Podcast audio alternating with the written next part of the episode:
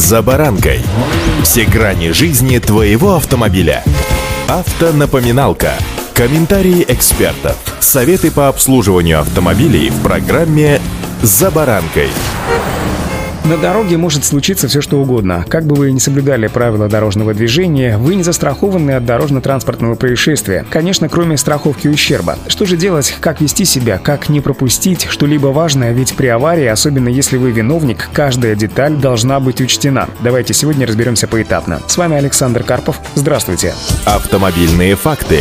После аварии некоторые водители начинают вести себя неадекватно. Не могут внятно ответить на вопросы, такое впечатление, что просто ничего не соображают. И понять их, в принципе, можно, поскольку они испытали сильнейший стресс. Некоторые участники аварии начинают паниковать и совершают поступки, которые могут отрицательно сказаться на результатах рассмотрения ДТП и повлечь за собой более тяжелые последствия. Например, люди могут просто уехать с места происшествия, желая скрыть состояние опьянения или просто пребывая в шоке. Либо начинают заметать следы происшествия, двигать машину, убирать осколки и так далее. Не нужно поддаваться своим эмоциям и делать глупости. Произошла ситуация, нужно ее решить по горячим следам, а то так вас могут и виновники записать. Автомобиль Автомобильные факты.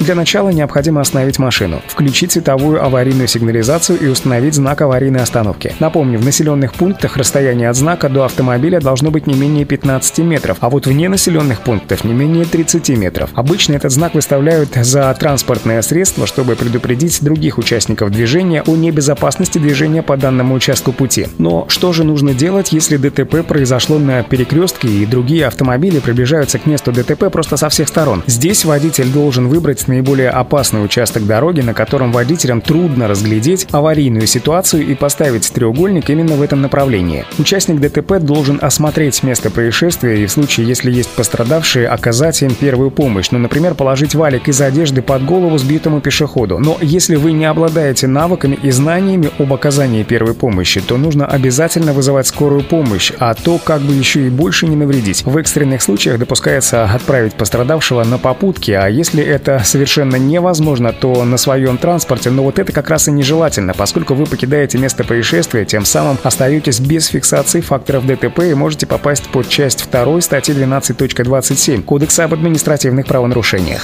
Автомобильные факты. Показания свидетелей, видевших саму аварию, а не ее исход, часто влияют на определение виновника ДТП. Очевидцами могут выступать водители попутных машин, поэтому вы можете записать госномера и марки автомобиля, а также телефоны и имена людей, которые просто проезжали мимо рядом и остановились. Но нужно спешить, так как наверняка свидетели спешат по своим делам и долго не будут вас ждать, пока вы подойдете к ним и все объясните. Свидетелями могут выступать и участники аварии, но показания независимых свидетелей все же ценятся намного выше. Как очень неплохой вариант поиска поиска свидетелей выступают социальные сети и форумы, а также объявления в газете или, к примеру, в средствах массовой информации. Даже самые незначительные на первый взгляд моменты аварии могут пойти вам на пользу. Обратите внимание на детали. Части автомобиля, вещи, выброшенные из салона, следы тормозного пути, состояние дороги, ее расположение и видимость. Все, что вы заметите, необходимо внести в протокол. При этом необходимо описать все очень подробно, особенно повреждения автомобиля, так как чем больше вы запишете, тем выше шансы получить возмещение от страховой в более крупном размере. Например, не просто помятое левое крыло, а левое крыло смято с разрывом металла, разбит подфонарник, установленный на крыле, треснуло стекло на передней левой фаре, под крылом разломан еще и пластиковый защитный чехол, погнуты рулевые тяги переднего левого колеса, лопнул пластмассовый бампер. Ну, понимаете, к чему я, да? Возможно, и другие скрытые дефекты в поврежденной части автомобиля. И, конечно же, обязательно очень внимательно читайте протокол, думайте над каждой формулировкой. Не вступайте в перепалку с сотрудниками ГИБДД ГИБДД. Вы всегда можете написать в протоколе так, что вы считаете верным, а что нет. Соблюдайте правила дорожного движения и удачи! За баранкой!